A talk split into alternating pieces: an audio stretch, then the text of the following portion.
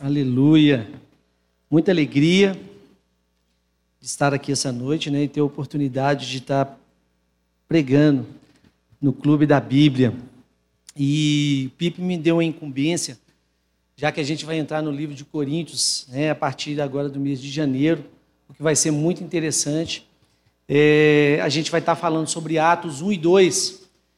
E falar sobre Atos 1 e 2 é um presente para nós até porque nós estamos chegando no, num período que é um final de ano, no final de 2017 para a entrada de 2018, ao qual nos faz repensar alguns fatos.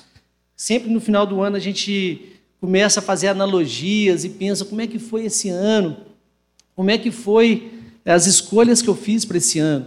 Fiz as escolhas certas esse ano, atingi meus objetivos, atingi meus compromissos que eu queria atingir, fiz aquilo que eu queria fazer. Então a gente começa a pensar. E é interessante que aqui na Lagoinha do Mineirão a gente vem com um discipulado através do Evangelho de Lucas e de Marcos muito interessante.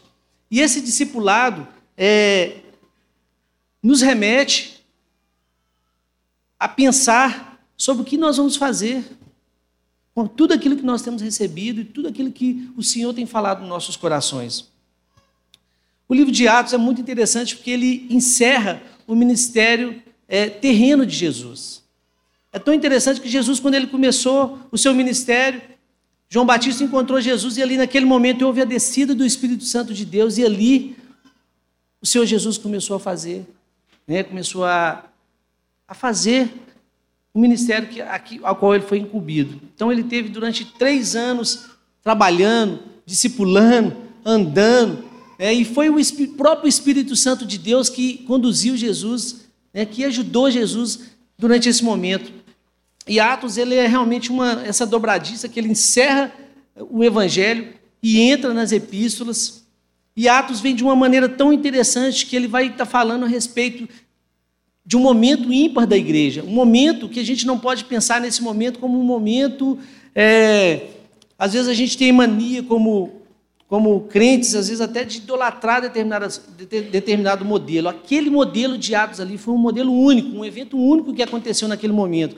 Como a crucificação, não existe outro momento de Pentecostes que vai acontecer como foi aquele momento ali de Atos.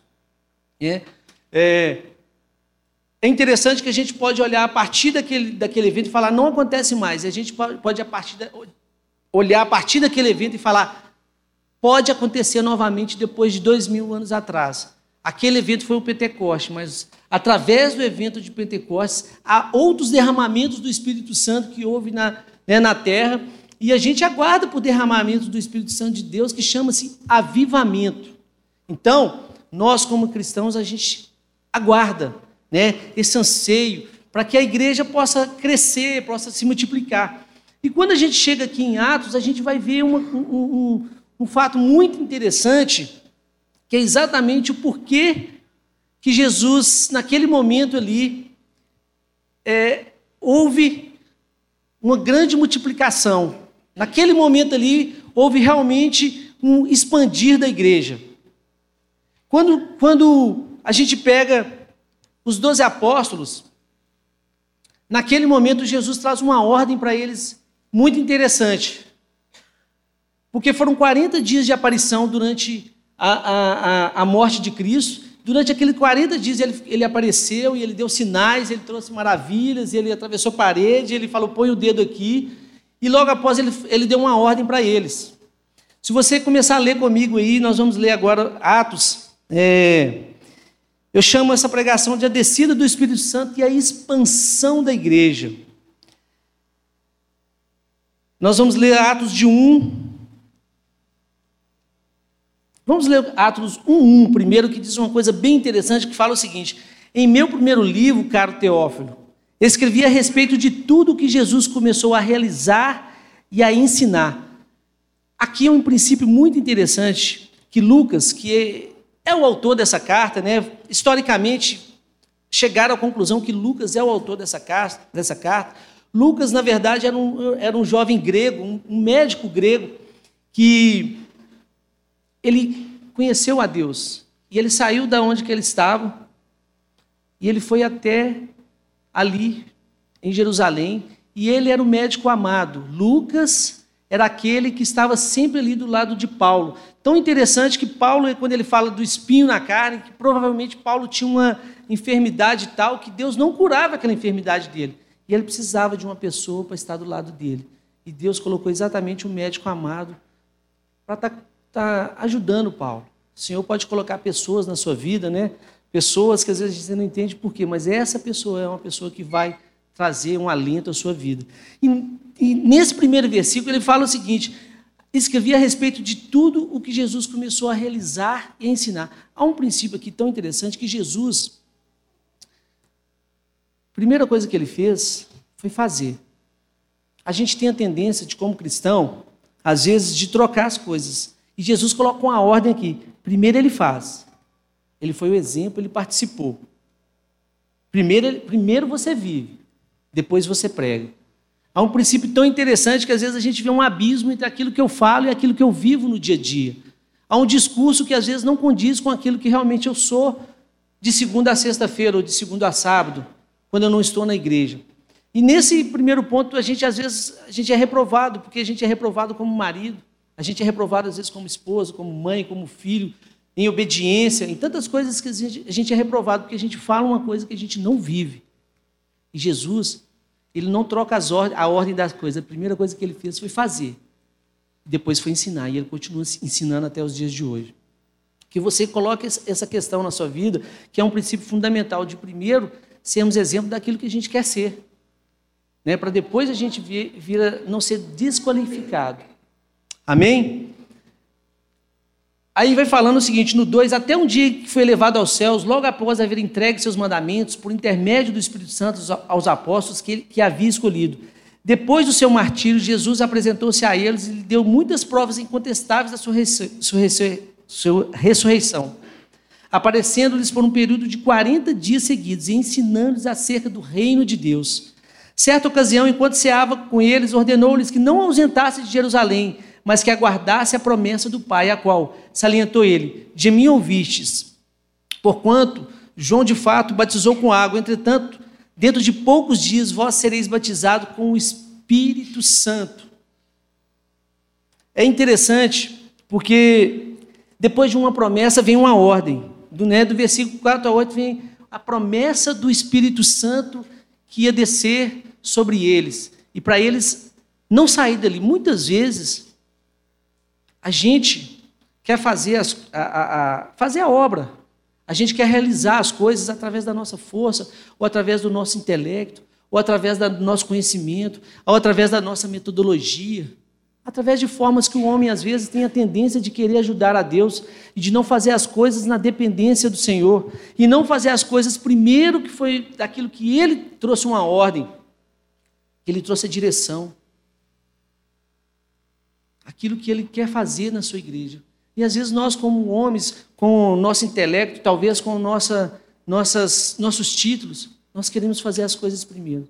Houve ali uma ordem para que eles esperassem o Espírito Santo de Deus. E foi o que eles fizeram. Foi o que eles fizeram. Resultado de uma ordem de espera obediente. Não poderiam sair sem que, se, que fossem né, revertidos pelo Espírito Santo de Deus. E é tão interessante quando a gente, quando a gente vê no, no versículo 5 que produz uma pergunta. Né? É, Porquanto João de fato batizou com água, entretanto, tem de poucos dias, vós sereis batizados com o Espírito Santo. E aí no 6, gera essa pergunta. Então, os que se haviam reunido consultaram: Senhor, este é o tempo em que restaurar, vai restaurar o reino de Israel? Os discípulos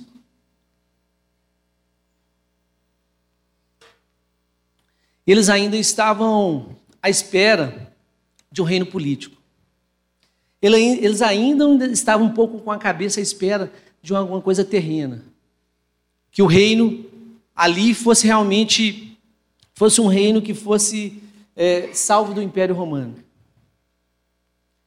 Jesus, no versículo 7, vai falar com eles, vai afirmar para eles: Não vos compete saber o tempo não compete a você saber o Cronos ou Kairos, quando que vai acontecer, no tempo que vai acontecer, na hora certa que vai acontecer. Não compete a vocês saber. O reino de Deus não se refere apenas a um lugar, um território, como eles, como eles pensavam.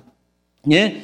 O reino de Deus representava a soberania de Cristo através do poder do Espírito Santo de Deus. Declara que ele é espiritual em seu caráter, né? intencional em seu quadro e gradual em sua expansão. Reino de Deus é uma pergunta que se faz ao longo dos tempos que a gente. É, o que é o reino de Deus? Quando a gente lê essa igreja de Atos, é tão interessante, a gente vai discursar aqui que ali naquele momento a gente vê a instalação do reino de Deus de uma forma maravilhosa. E é interessante que a gente hoje, hoje, nos dias de hoje, a gente possa realmente tentar resgatar algumas coisas que foram muito importantes aqui nessa igreja, que talvez a gente possa fazer para que hoje a gente expanda a igreja. A grande questão da carta de Atos é a expansão da igreja. É uma igreja missionária. Sabe que é, quando eu falei que a gente estava tá, vindo sendo discipulado por uma coisa muito interessante, o que aquilo ali vai gerar em nós? Gerar em nós uma vontade realmente de sair das quatro paredes. Para que o que a gente tem recebido, às vezes Deus tem Deus nos trouxe aqui, tem falado aos nossos corações de uma forma tão interessante. Quem, quem esses dias foi discipulado no Evangelho de Marcos e de Lucas, Entende-se que Deus tem falado tanto conosco, mas por quê? Qual que é o propósito disso tudo? O propósito disso tudo é gerar em nós um coração missionário. Nós fomos treinados muito para culto. Nós fomos treinados muito para a igreja. Nós fomos muito treinados muito ministerial.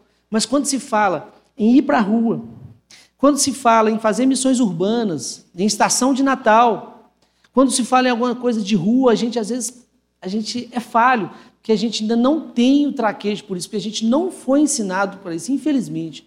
A nossa igreja não foi uma igreja que foi ensinada para a gente ter um coração mais missionário.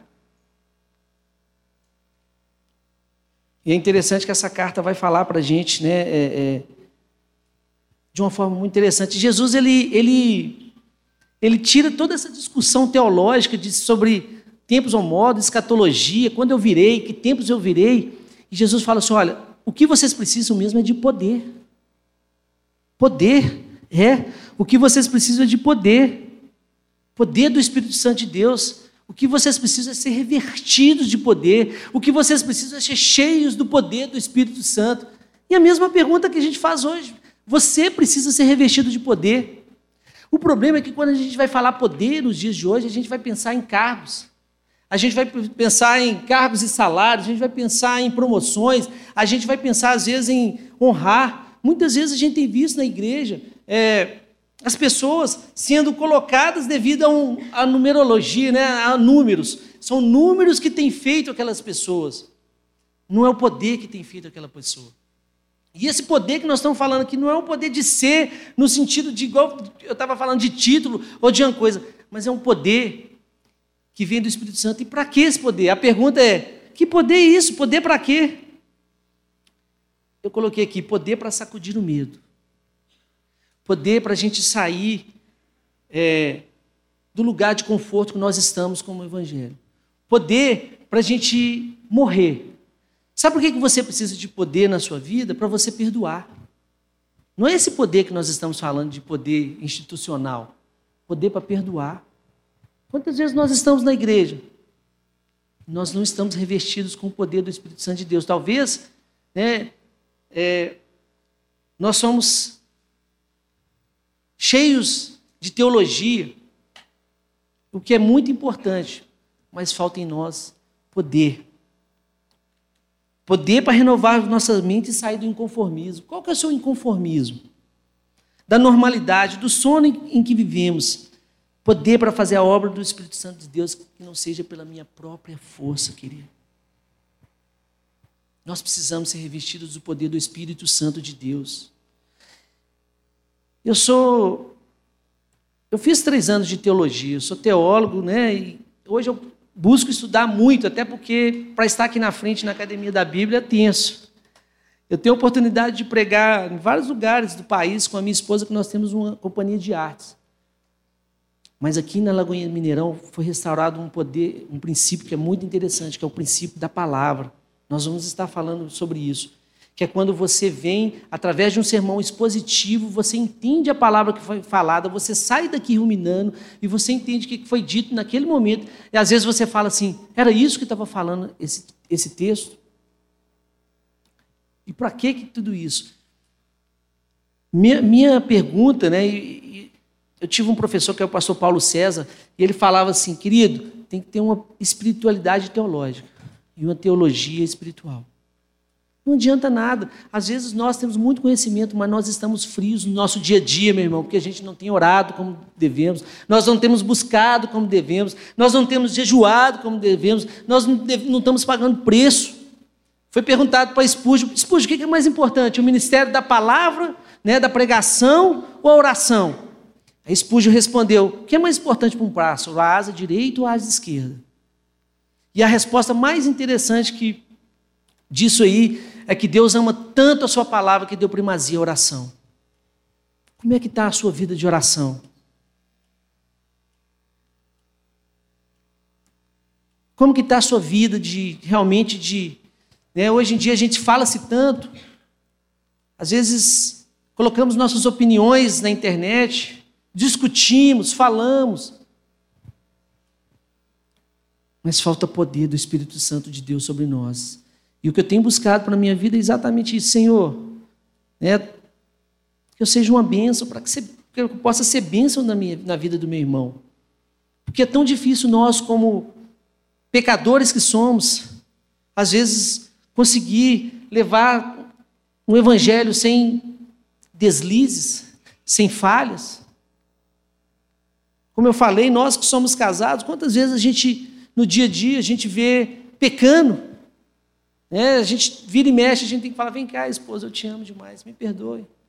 Fui grosso com você nesse sentido. Porque muitas vezes dentro de casa a gente realmente é quem é, é quem a gente é mesmo, e falta, falta óleo, falta unção. Está tendo muitas coisas. Assim, eu tenho, eu, eu, o Senhor tem falado muito comigo aqui esses dias. Eu estou realmente ardendo meu coração sobre o que Deus está fazendo na Lagoinha Mineirão. Mas quando o Pipe me pediu para estudar essa palavra, eu falei: Uau! Que palavra interessante, porque o que nós precisamos para 2018 é exatamente que nós sejamos, revestidos do poder do Espírito Santo. Querido, tem, é diferente, eu coloquei até aqui.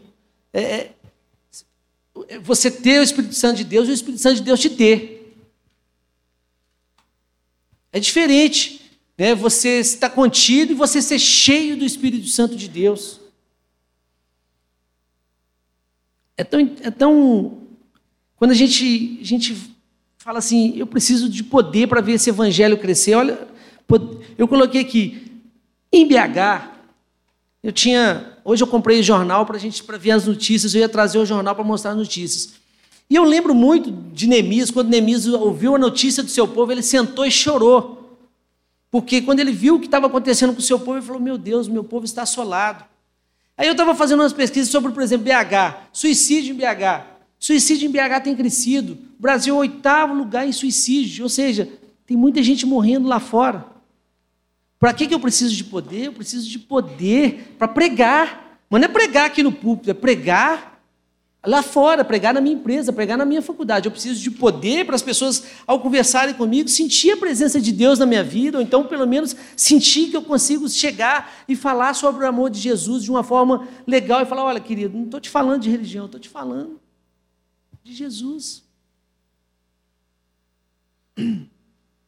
Houve um crescimento de 60% da taxa de suicídio do ano 80 para cá.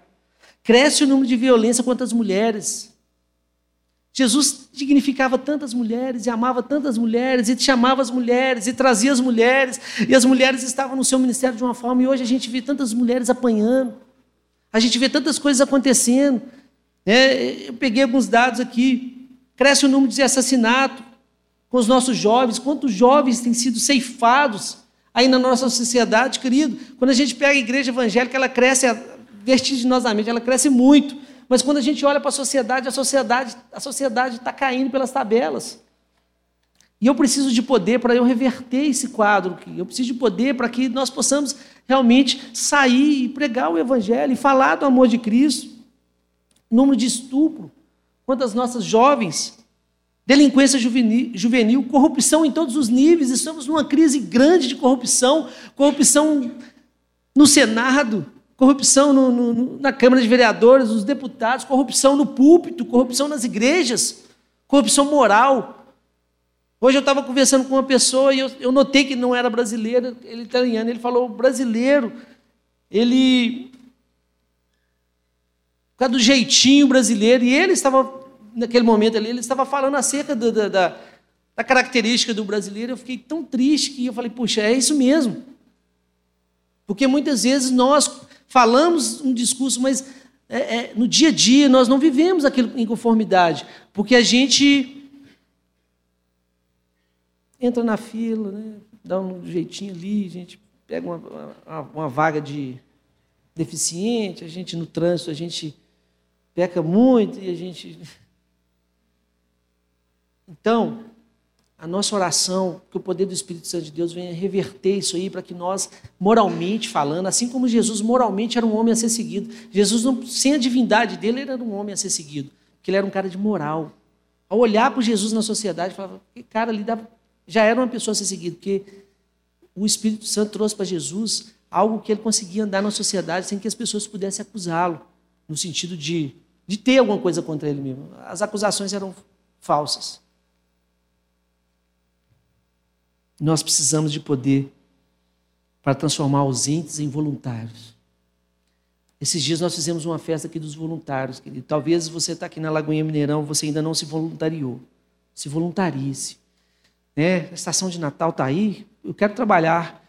Esses dias eu, eu, eu, eu, sou líder de evangelismo aqui na Lagoinha Mineirão. Eu tive a oportunidade de participar da Corrida com a Bíblia. Foi maravilhoso. A corrida com a Bíblia é uma corrida que se faz. Existe a, a, corrida da Pampulha, né? E o pessoal aqui da Lagoinha, né, liderado pelo Paulinho, do, do Happy Run, o Paulinho faz um trabalho maravilhoso de, de evangelismo. E eu fui participar desse evangelismo. Eu, a minha esposa viu, eu cheguei lá em casa cansado, mas tão feliz, ao qual a gente pode entregar as Bíblias para aquelas pessoas, ao qual a gente pode, pode entregar uma maçã, uma fruta, uma água e às vezes não falar nada, mas eles sabiam que nós éramos cristãos. Então, ano que vem, é, a gente vai ter vários trabalhos evangelísticos que a gente quer, quer fazer aqui na beira da Lagoa da Pampulha, que aqui é um lugar transcultural, aqui vem gente de tudo quanto é lugar do, do país. A gente tem essa oportunidade da gente sair e fazer missões. Poder para pregar. Você precisa de poder para pregar, querido. pregar para sua família poder para amar. Né? Às vezes a gente. Uma das coisas que a gente está trabalhando aqui na Lagoinha Mineirão é relacionamento mesmo. Relacionamento. Nós sabemos que nós precisamos melhorar em relacionamento. E é por isso que eu preciso me relacionar mais com meus amigos. É por isso que eu preciso me relacionar com meu, meu amigo. É por isso que às vezes a gente está falando muito em, em GC. Eu vou falar célula, não, porque senão até costa. GC, grupo de crescimento. A, os grupos de crescimento aqui na Lagoinha Mineirão, querido, é diferente. O Silvio e o Bruno, esses dias, fizeram um, trabalho para que no ano de 2018 as pessoas estejam inseridas, mas não naquele pragmatismo norte-americano de células, vidas, células, vida. Não naquela chatice que você às vezes tem que, às vezes, multiplicar, multiplicar e fazer, não. Mas onde que você vai chegar? Vai ser cuidado, vai ser amado, tranquilo. Você quer fazer? Quer liderar? Quer, né? Quer ser cuidado? Sem chatice, sem frango de frango de granja, né? Ao qual ele tem que crescer rápido para morrer rápido. A gente quer fazer uma coisa gostosa. A verdade é essa. Coisas que têm cansado pessoas, que têm deixado as pessoas. Não podemos informar não poder, a John Stott diz uma coisa que é muito interessante, que ele fala, é necessário que os bancos estejam cheios de poder, para que o púlpito esteja cheio de poder. Um lugar de fonte do poder do Espírito Santo. Não podemos nos conformar com este século. Querido, se os bancos estiverem cheios de poder, o púlpito vai ser de poder. Tem tudo a ver com vocês. Tem tudo a ver com nós. Da gente começar a orar, começar a orar, começar a, oh Deus, começa a orar para que as pessoas né, para que esse púlpito esteja cheio da presença do Espírito Santo de Deus e que a igreja esteja cheia da presença do Espírito Santo de Deus. Cadê a Flavinha? Flavinha está aqui. Flavinha é a nossa líder de intercessão. Sabe, Flavinha, eu queria propor para que o ano de 2018, você possa procurar, Flavinha. Flavinha é uma menina de Deus. Essa semana ela teve uma perda, né?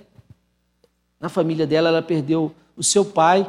A gente teve a oportunidade de estar lá com ela num momento tão difícil. Mas ela está aqui, ó. Podia estar em casa de luto.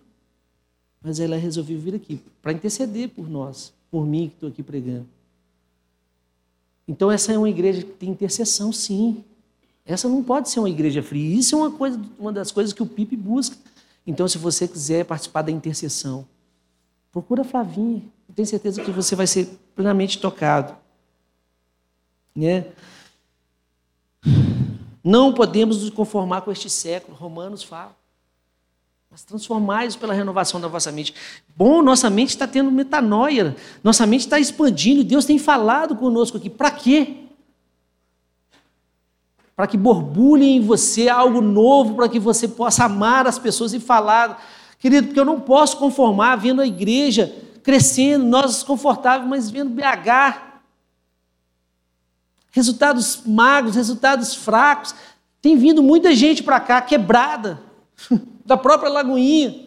Tem muita gente aqui, tem pastores sentados no nosso meio, tem líderes aqui sentados no nosso meio.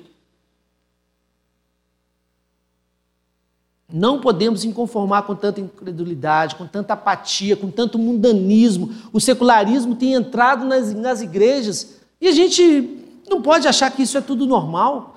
Né? Nós estamos no pós-modernismo, aonde que egoísmo, hedonismo, onde que as coisas né? são relacionamentos fracos, são fast food, é aquilo que não, né, não vai para frente, não acontece. Mas nós somos aqueles que fomos selados pelo Espírito Santo de Deus. E só pode haver diferença se, se a gente buscar essa obra para que a gente possa amar, a gente possa falar disso.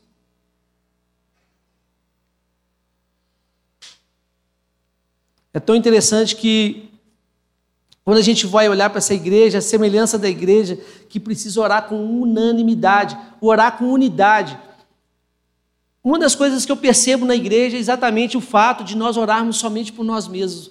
Quando é que a gente vai orar em prol de todos os irmãos? Quando é que a gente vai orar em prol de uma causa, com um só objetivo? Era a causa deles aqui. Jesus deu uma ordem para eles: vá para aquele lugar, fica quieto lá em Jerusalém, não saia dali até chegar à presença do Espírito, do Espírito Santo de Deus. E eles foram orar. E eles foram orar. E eles foram orar em unidade. Olhem comigo aí no versículo 14. Diz assim: Todos estes perseveraram, perseveraram unânimes em oração, juntamente com as mulheres, com Maria, mãe de Jesus e com os irmãos dele. Todos, a palavra é todos que estavam ali, estavam unânimes em oração, pois havia um só desejo. Sabe, Flavinha, o negócio é levar a igreja a orar em prol de uma coisa só. O que, que nós queremos para 2018? Nós queremos, sim, nós queremos continuar crescendo em aprendizado. Nós queremos continuar crescendo em sabedoria. Nós queremos continuar ouvindo pregações aqui na frente que realmente tocam o nosso coração. Mas a gente quer ver uma igreja que, que muda a sociedade. A igreja hoje não muda a sociedade. A gente não muda a sociedade.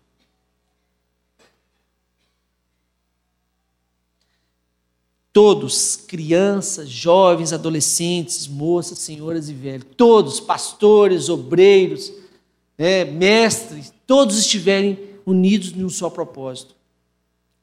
Que esse ano de 2018 a gente possa criar propósitos para que a gente. Amém? Quando você chega comigo no capítulo 2, no versículo de 1 ao 4, diz assim: E ao completar o dia de Pentecoste, estavam todos reunidos num só lugar. De repente, veio do céu um barulho semelhante a um vento soprando muito forte. E esse som tomou conta de toda a casa onde estavam assentados. Então, Todos viram distribuído entre eles línguas de fogo e pousou uma sobre cada um deles, e todas as pessoas ali reunidas ficaram cheias do Espírito Santo de Deus e começaram a falar em outras línguas de acordo com o poder que o próprio Espírito lhes concedia que falassem. Todos, naquele momento foram cheios do Espírito Santo de Deus. Todos foram tocados pelo poder do Espírito Santo de Deus. Quando a gente olha para a Europa, a gente comemorou 500 anos de reforma, mas se a gente fosse olhar, comemorar 500 anos, 500 anos de reforma, a gente não tem muito a comemorar pela Europa, porque a Europa hoje ela está fria. É um evangelho realmente que né, a gente olha assim, está no CTI, está na UTI, porque é um evangelho que está morrendo, porque lá, lá foi aquele berço ao qual borbulhou o evangelho de uma forma maravilhosa e ali produziram tantas coisas boas, seja de alemães, né, seja de, de, de suíços, seja de outras nacionalidades, borbulhou. Mas hoje, quando a gente vai olhar, a Europa está fria, o evangelho está frio.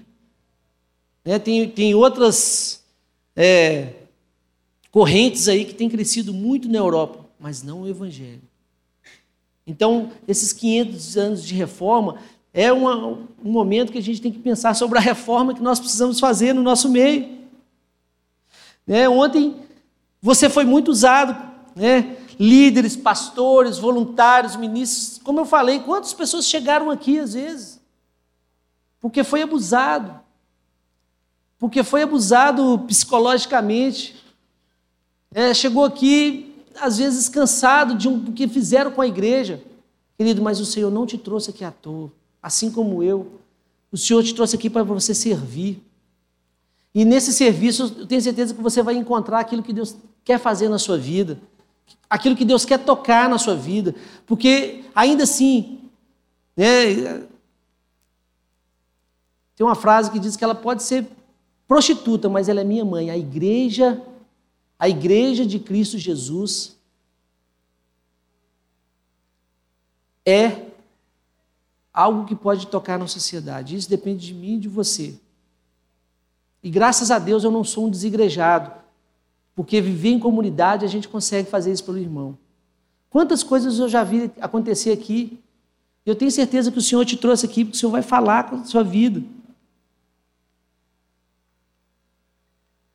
O Espírito Santo te trouxe aqui para te renovar, querido. Se o milagre é tão interessante que ali, eu não vou, eu não vou teologicamente, eu não quero falar sobre o que aconteceu, assim, sobre é, ah, vem o, o som que é semelhante a um vento, eu não quero falar sobre o fogo, eu não quero falar essa distribuição de línguas ali, é, eu não quero atacar algum, algumas correntes por aí, eu quero falar que é tão interessante que quando a gente vai ler Pentecostes, a gente vai entender Pentecostes, Pentecostes foi algo missionário, ao qual a expansão da igreja aconteceu, porque naquele momento ali a distribuição de línguas foi para 11 nações que ali estavam contidas, e aquelas 11 nações, aquelas 11 pessoas, ali havia arábicos, havia cretenses, havia é, o grego, havia gente de, de, vários lugares, e todos eles entenderam, e, e, e ao acontecer esse derramamento do Espírito Santo de Deus, eles começaram a falar: olha, sabe Jesus, o Messias que era falado que viria? Então, Jesus apareceu, Jesus veio, Jesus esteve aqui conosco, Jesus, Jesus pagou um preço de cruz e Jesus ressuscitou. E esse Jesus é esse Jesus que você tem ouvido falar. E o coração deles ficaram exultante. E naquele momento, eram 120 que estavam reunidos ali. Naquele momento, o evangelho começou a tomar uma expressão muito maior, porque dali sairiam pessoas espalhadas para todas as nações para propagar esse evangelho. E é tão interessante quando a gente vai pegar, a gente vai, vai, vai seguir esse sermão aqui, a gente vai ver outro princípio interessante, que é quando Pedro pregou um sermão cristocêntrico. Queridos, quando houve aquele borbulhar, quando houve aquele derramamento do Espírito Santo ali naquele lugar, Pedro chegou e levantou-se como líder e falou: Olha, queridos, abre comigo aí.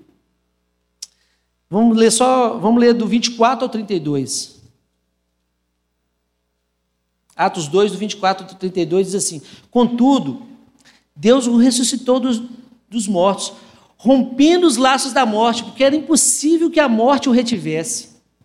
A respeito dele, afirmou Davi: Eu sempre vi o Senhor diante de mim, porque está à minha direita, Por esse motivo, meu coração está alegre e a minha língua exulta. Meu corpo também repousará em esperança, porque tu não me abandonarás, não me abandonarás no sepulcro, nem me permitirás que o teu santo sofra decomposição. Tu me fizeste conhecer os caminhos de vida e me encherás de alegria na tua presença. Caro irmãos, concedei-me a licença de falar com toda franqueza que o patriarca Davi morreu e foi sepultado, e o seu túmulo está entre nós até o dia de hoje. Todavia, ele era profeta e sabia que Deus lhe prometera sob juramento que colocaria um de seus descendentes em seu trono. Antevendo isso, profetizou sobre a ressurreição de Cristo, que não foi, que não foi abandonado no sepulcro e cujo corpo não sofreu decomposição. Deus ressuscitou esse Jesus, e todos nós fomos testemunhas deste fato. É tão interessante que Pedro aqui, ele faz, traz um evangelho totalmente cristocêntrico. Pedro podia naquele momento falar tantas coisas lindas, tantas, tantas outras coisas, mas Pedro deu ênfase em Cristo Jesus. Pedro deu ênfase na ressurreição. Pedro deu ênfase na cruz.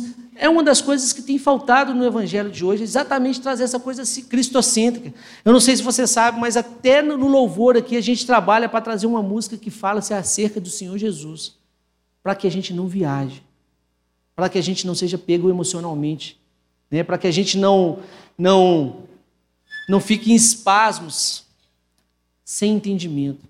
Pedro, naquele momento, trouxe um evangelho totalmente cristocêntrico que falou acerca de quem? Jesus Cristo de Nazaré. Aquele Pedro que a gente vê lá, lá atrás, aquele Pedro que a gente vê confuso, doido, errado, a Bíblia fala que aqui em Atos, a sombra de Pedro curava. É doideira a gente pensar isso. Isso acontece nos dias de hoje? Não sei, querido. Eu creio.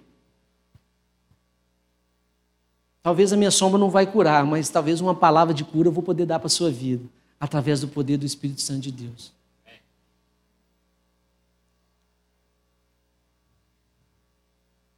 ênfase na ressurreição. E é interessante que quando a gente Pega esse versículo, a gente continua lendo, eles vão aqui no versículo 37. Olha o que, olha o que acontece no versículo 37.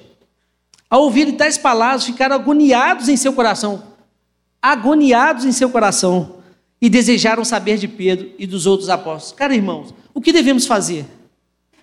Querido, a pergunta deles foi muito interessante. Eles fizeram um apelo para eles mesmos. Sabe por que a gente não faz apelo?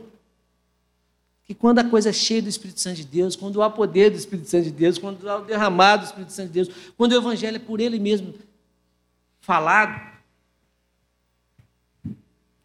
as próprias pessoas às vezes chegam à frente, chegam nos procurando para falar assim: olha, eu quero acertar minha vida com Jesus. Nesse momento aqui, as pessoas corriam para falar: eu quero acertar minha vida com Deus. Eu quero acertar minha vida com Deus. O que, que eu devo fazer? O que eu, que eu, preciso, o que eu preciso fazer? E eu volto a falar que eu preciso do Espírito Santo de Deus para pregar para o meu irmão. Eu preciso do Espírito Santo de Deus para pregar aqui na frente. Eu preciso do Espírito Santo de Deus para conversar com a minha esposa, para amar minha esposa. Eu preciso do Espírito Santo de Deus para discipular o meu filho de 12 anos. Eu não posso achar que as coisas são normais nessa sociedade e hoje está tudo. Tem nada a ver, não, meu irmão. Tem nada a ver, não, meu irmão. As pessoas estão dormindo né? Não aqui na Lagoinha Mineirão, mas aí nos lugares, devido à pregação cristocêntrica. Cultos chatos. Queridos, quando eu estou criticando algum lugar, é porque, na verdade, eu estou sentindo a dor, sabe? Porque, é, é, é, na verdade, é sentir a dor do meu irmão, porque é por isso que muitas pessoas, às vezes, têm desistido, porque estão tirando a pregação cristocêntrica. Você sabe que numa igreja lá nos Estados Unidos, o, o, tem um pastor que, que tirou a pregação de arrependimento arrependimento de pecado. Aqui não se fala disso. É um evangelho, às vezes, é, açucarado. É um evangelho docilizado. É um evangelho ao gosto do freguês. Né? Para falar aquilo que você gosta. É um evangelho de alta ajuda. Nós não podemos fazer isso com a palavra. Nós não podemos fazer isso com a palavra. Esses dias o Silvio estava pregando aqui e eu estava debulhando em lágrimas por causa do poder do Espírito Santo de Deus que estava sobre esse lugar. É tão interessante quando o Silvio falou acerca de Barrabás e falou que Barrabás era filho do papai. E aquilo mexeu tanto comigo que Barrabás era eu e você naquele momento. Era Barrabás que era para ser morto. E Barrabás foi solto para que Jesus pudesse entrar ali naquele momento. Claro que aquilo ali foi toda presciência de Deus, foi soberania de Deus. Mas ali a, a palavra, Pedro, Pedro fala, acusou os homens ali mais ou menos, falou assim, foi por causa de vocês também, que vocês mataram o nosso mestre. É, vocês acusaram o nosso mestre. Mas uma pregação que traga amor, uma pregação que traga realmente o poder do Espírito Santo de Deus para arder nos nossos corações, para que nós possamos produzir algo diferente.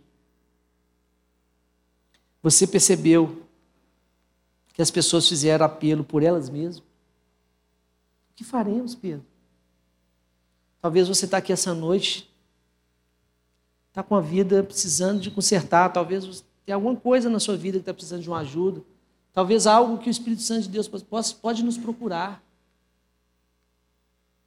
Ali na célula, eu faço parte da célula na quinta-feira, no GC, e esses dias tem uma irmã que deu um testemunho. E uma pena que você não estava lá, mas ela está aqui essa noite. E quando essa irmã falava, a gente ia, o Espírito Santo ia tocando na, na nossa vida. E eu vou ser breve aqui no, no falar, mas a Adilene, que está aqui na frente, fica de pé, Adilene. Aliás, fica de pé toda a sua família e vem aqui na frente. Aqui. A Adilene, junto, vem, vem cá, nós vamos orar por vocês. A Adilene teve um problema muito sério né, na coluna. E ela ficou paralítica, paraplégica, sei lá, tetraplégica. Vai me ajudando aí, mano.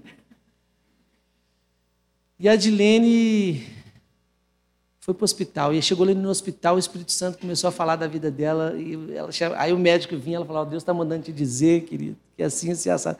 Aí chegava um enfermeiro, Deus está falando para você, para você consertar a sua vida. Ah, olha, você ainda não morreu por causa da sua mãe que tem orado por você. E aí o, o, o hospital todo era impactado por, pela vida dela. Né?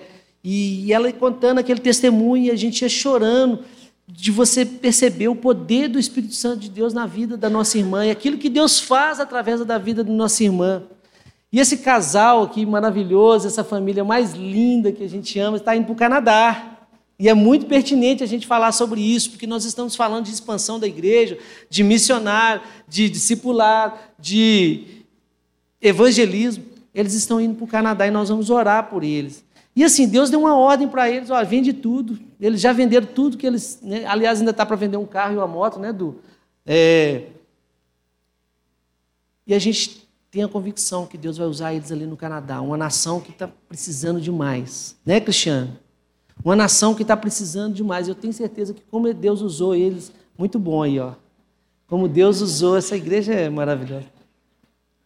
Deus os trouxe assim uma servidão tão linda desse rapaz, dessa família, esses meninos ajudando no kit, trabalhando, ela ajudando em outra coisa, o Du tocando, toca de manhã, toca à noite, toca na lagoinha. Eu fiquei assim, meu coração ficou ardendo com o testemunho dessa família, eles estão indo.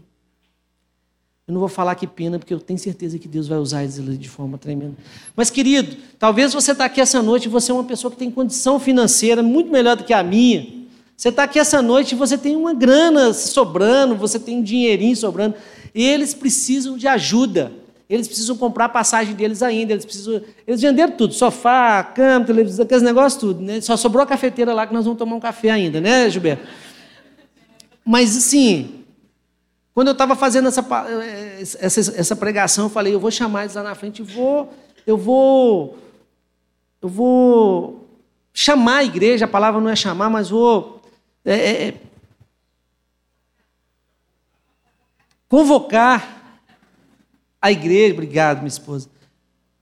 Às vezes você está aqui, você quer dar uma oferta para eles. Procura eles no, no final do culto. É, talvez você tenha condição e para você isso vai ser muito tranquilo. É, eles ainda precisam comprar passagens, que é muito caro, ainda tem muita coisa. E eu acho o seguinte, que nós vamos estar nos comunicando, comunicando com eles com eles. Nós fizemos cartinha para eles nessa célula, que foi a última célula que eles estavam. Nós escrevemos cartas para todos eles. Nós fizemos comida do Canadá. O Cris fez uma comida lá maravilhosa. Né? Então, eu gostaria que você, nesse momento, ficasse de pé para a gente orar para esse casal, para essa família maravilhosa. E que você possa, de uma forma, é, colocar no coração. Às vezes você não é dinheiro, é oração mesmo. Às vezes não é dinheiro, é oração. É, você possa estar tá recebendo eles no seu coração e possa estar tá ajudando eles em amor. Amém? Senhor, está aqui essa família maravilhosa, essa família linda, Deus, que o Senhor conhece e é, para mim é um privilégio orar por eles, ó Pai. Pai, o Senhor sabe de todas as necessidades dos teus filhos, nós sabemos que é o Senhor mesmo que chamou, que convocou, é o Senhor mesmo que vai trazer todas as coisas, todo, suprir todas as necessidades da Adilene, do, do Eduardo, Pai, no nome de Jesus, ó Pai. Que o Senhor possa confortar o coração deles, ó Pai, que o Senhor possa usar o Eduardo, a Rebeca e a Vitória ali naquele lugar, Pai, que eles sejam uma família, onde Deus possa, a casa que eles estão, possa fluir para ali pessoas e ali ser tocadas pelo poder do Espírito Santo de Deus através da vida deles, no nome de Jesus, ó Pai. Nós clamamos, Deus, e pedimos que ele seja ali uma bênção em tuas mãos, Pai, para a honra e glória do Senhor. Dá uma salva de palmas.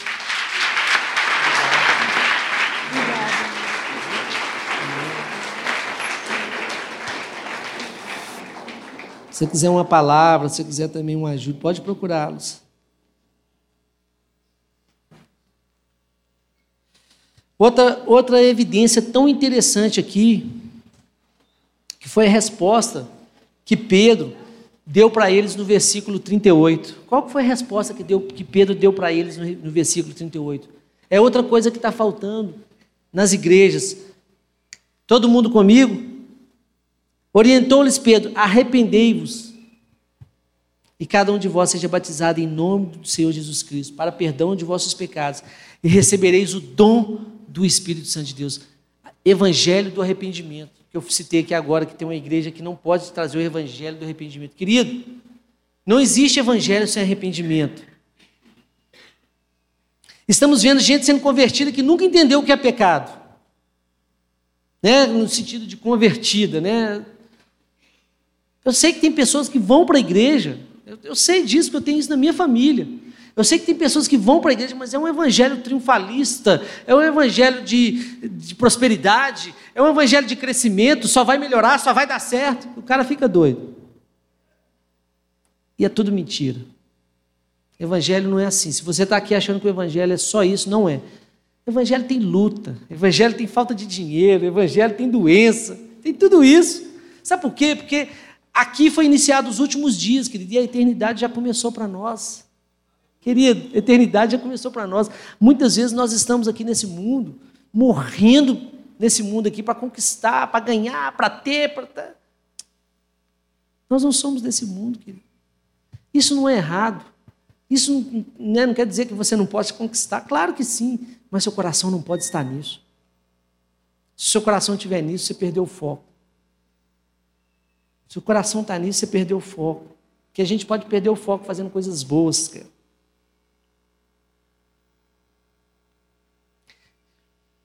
Fé sem arrependimento. Como você acha que vai crescer? Se você nem acha que é, que é pecador, desculpa, como se você acha que vai crer. Como você precisa de um Salvador se você nem acha que você é pecador? Você, não, você nem acha que você está perdido, como é que você vai precisar de um Salvador? É por isso que nós temos que fazer uma análise do nosso coração e ver como que nós temos levado o nosso evangelho tempo de secularização da igreja, onde não vê a diferença entre um crente e não crente, entre um filho e não filho. Onde a gente vê pessoas fazendo todas as coisas que se pode fazer na igreja. Quando eu converti, eu não podia conversar com a menina sozinho. Eu sei que era muito rigoroso, mas hoje foi para o outro extremo. Hoje se faz todas as coisas. Não pode. Nós temos que buscar o Espírito Santo de Deus para saber como é que está. Eu tenho que ser um marido melhor para Adriana, eu tenho que ser um cara melhor no trânsito, eu tenho que ser uma pessoa melhor no dia a dia, eu tenho que ser um, eu tenho que buscar isso, porque Jesus Cristo está voltando, nós, os últimos dias já começou. Naquele tempo ali, depois de 30 anos, aliás, logo após, não foi 30 anos, não, 30 anos Jerusalém caiu, mas logo após Nero pôs fogo em Roma e queimou os crentes tudo, né, mandando matar todo mundo.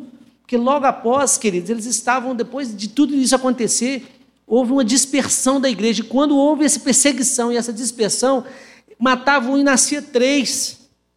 E esses caras iam saindo e falando: olha, entendes o que ler? Você sabe o que você está lendo? É, pois é, esse aí é Jesus, eu conheci Jesus. Felipe saiu para cá, é, é, Bartolomeu saiu para lá, o outro saiu para cá, e todos eles foram mártires, querido. Testemunha, quando fala, sereis, e ouvireis o evangelho, sereis minha testemunha, tanto na Judéia, Samaria, até os confins da terra. Testemunha significa Marte. Por isso que muitas vezes nós, como crentes, a gente tem que morrer. Aleluia! A evidência de ser convertido é o seu testemunho. Né? Eu até coloquei aqui André Amado. Quando eu era mundano, e eu fui mundano uma época, está aqui minha esposa, a gente ia, ela não gosta que fala, mas na minha época, lá atrás, a gente ia, eu ia para Gandaia, ia beber, eu ia para o negócio, eu ia para motel com ela. De repente, um dia, ao invés de ir para a igreja, Deus falou, ao invés de ir para o motel, Deus falou, tocou no meu coração, me deu um vazio tão grande. Eu fui parar lá na Lagoinha, eu nem sabia o que era Lagoinha. Era longe, eu morava no céu azul. Tem 20 anos que eu sou de Lagoinha. Eu falei, Adriana, Deus está falando, é, Deus está falando. Adriana, eu quero olhar meu lado espiritual. Meu lado espiritual, né? E a Adriana falava que ela era pagã, que nem primeira comunhão ela fez na igreja católica. Nós chegamos ali, pastor Jonas pregando, aquela, aquele evangelho, aquela palavra maravilhosa. Quem é do antigo aqui sabe do pastor Jonas. Meu coração ardeu. Eu falei, é isso que eu quero para mim. No outro sábado eu voltei, levantei minhas mãos, fazer, fui lá na frente. É isso que eu quero para mim. E eu tentei fugir, mas não teve jeito. Filho de um militar bravo, filho de cinco homens, eu era do meio, meus irmãos me tinham como um, um, um sem vergonha, porque eu era da night. Eu ganhava bem, eu não tinha motivo de dor, eu ganhava bem. Eu, trabalhava numa grande empresa aqui em Belo Horizonte. Mas Deus foi lá e me resgatou, não teve jeito. E eu tive que sair da gandaia. Graças a Deus por isso. O meu testemunho é a coisa mais forte que teve na minha vida. O meu testemunho foi eu sair daquela vida e converter para outra vida. E o meu casamento foi uma bênção na minha vida. A ordem é arrependei-vos. Quarta verdade, recebereis o dom do Espírito Santo. O dom do Espírito Santo é para que você seja selado com o Espírito Santo de Deus. O dom do Espírito Santo é para que você tenha participação nas coisas do Senhor. O dom do Espírito Santo é que o Espírito Santo de Deus vem e toca em você e mostra que você é filho. E através do Espírito Santo de Deus a gente pode sair e fazer a obra do Senhor.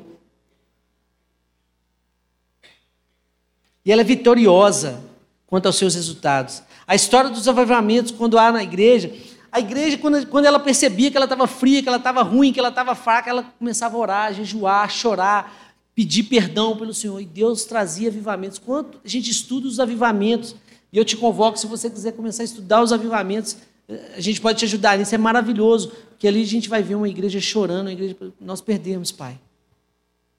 Nós perdemos. E o avivamento vinha sobre aquela igreja ali. E muitas coisas aconteciam. Aquela igreja havia um mover maravilhoso. Havia um toque do Senhor de Deus sobre a comunidade. O Canadá teve uma época de avivamento muito grande. Hoje está frio.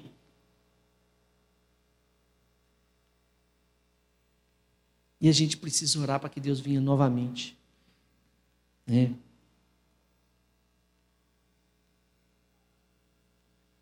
E por último, eu vou falar nós vamos ler rapidamente aqui, que diz aqui, ó, é Atos 2, 42 a 47. Passou rápido porque está gostoso.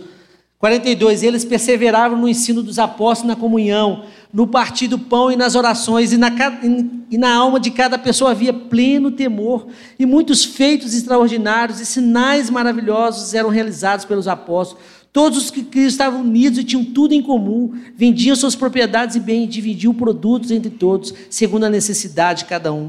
Diariamente continuava a reunir-se no pátio do templo, partia o pão em suas casas e junto participavam das refeições com alegria e sinceridade de coração, louvando a Deus por tudo e sendo estimados por todo o povo. E assim a cada dia juntava a comunidade as pessoas que iam sendo salvas.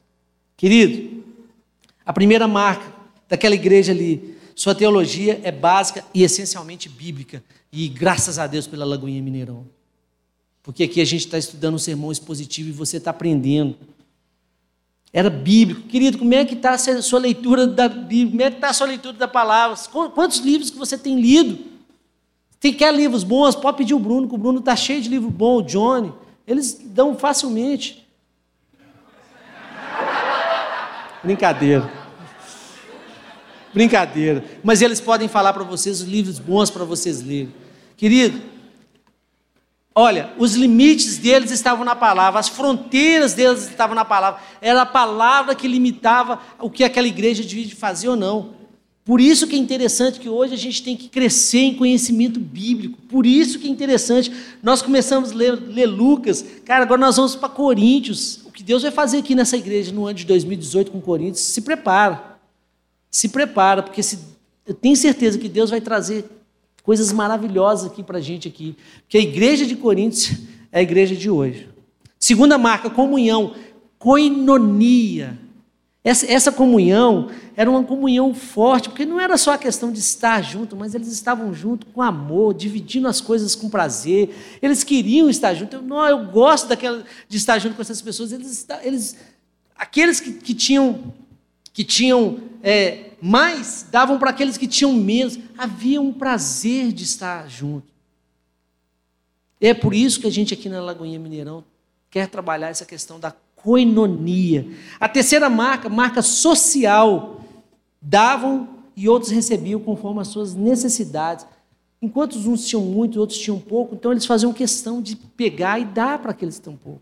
Aqui na, na Lagoinha Mineirão nós temos a nossa dispensa solidária, que é uma bênção. Aqui na nossa igreja a gente tem gente que não tem grana, que é gente simples, que é gente que está desempregado. E graças a Deus que nós temos os que têm. E que, que, que eu passo por lado de lá. Porque nós precisamos a cada vez mais aquele que tem poder ajudar aquele que não tem, mas ajudar com amor. E sermos iguais.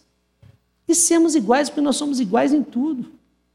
Né? Nós somos iguais como filhos, nós somos iguais como irmãos. Nós não temos diferença. Amém? E quarto lugar e último, evangelizava. Quando a gente vai pegar a igreja de Atos, a gente vai ver que crescia em números de, de 120 foi para 3 mil. De 3 mil, de repente, eles foram para 5 mil. Né? A gente não vai ler, não dá para ler tudo aqui, mas é uma igreja que se expandia e crescia em números. É uma igreja que, que era, era missionária por essência, porque estavam neles esse prazer de fazer a obra, de fazer evangelização, de preocupar com as pessoas, de levar o evangelho com amor.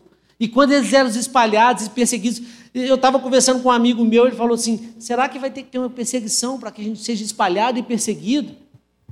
Porque o que aconteceu com os apóstolos foi isso, eles estavam recebendo todo um conhecimento acerca do Senhor Jesus, todo um discipulado, todo um, um cuidado para tudo isso, para que houvesse expansão da igreja, para que a igreja fosse. Mas a gente não. Nem todos podem ir para o Canadá, mas a gente pode fazer urbano, a gente pode fazer ali. A gente pode fazer aqui, a gente pode fazer na, né, com nossa casa. E a gente pode escrever mais um capítulo de Atos. Né, escrever Atos 29. Atos 29 é a nossa é a nossa incumbência, talvez é o nosso legado. De, nos dias de amanhã, falar assim: houve uma igreja né, que escreveu uma parte do evangelho que foi maravilhoso. Né? E que a gente possa ser como aquele Pedro que falava assim: Eu não tenho nada para te dar, mas o que eu tenho, o que eu, eu te dou. Levanta e anda. Fique de pé no seu lugar.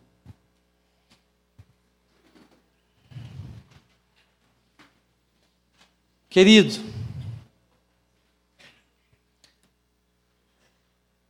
que no nome de Jesus você possa ser impactado por essa palavra, assim como eu fui quando eu estava preparando. Porque livro de Atos, a gente tem tantas coisas que a gente lê ali, mas quando a gente vai entender esse propósito, e eu percebi que o que falta na minha vida, às vezes, essa é, essa é espiritualidade. O que eu preciso na minha vida é isso, não adianta. Eu fiz teologia, eu tenho 20 anos da igreja, mas eu não quero ser um profissional da fé.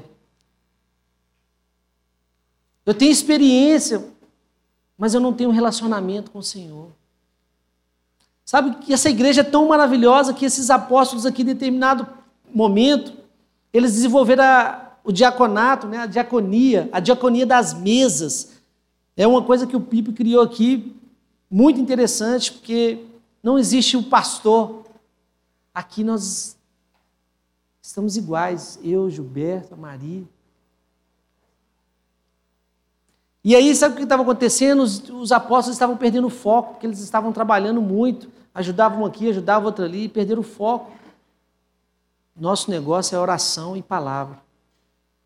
Né? Cuidados das viúvas helênicas, cuidar dos problemas que está acontecendo na igreja, é para eles. Né? Então, houve ali uma, uma criação de, de um ministério interessante. Por que, que eu estou falando isso? para que nós hoje não, não possamos perder o foco assim como esses apóstolos perderam. E eles estavam dedicando a oração e a palavra. Coloca a sua vida diante de Deus. Né? E pede ao Senhor para que ano de 2018 a gente possa fazer proezas em nome do nosso Senhor Jesus. Para que a gente possa realmente né, não ficar frios e o Espírito Santo possa avutar em nossa vida e falar: não, não, não, isso é pecado. Arrependei-vos. Que pecadores nós somos, mas pecadores arrependidos. Nós não queremos andar em pecado. Nós podemos deslizar, mas em pecado não. E que o Senhor possa te levar a esse evangelho.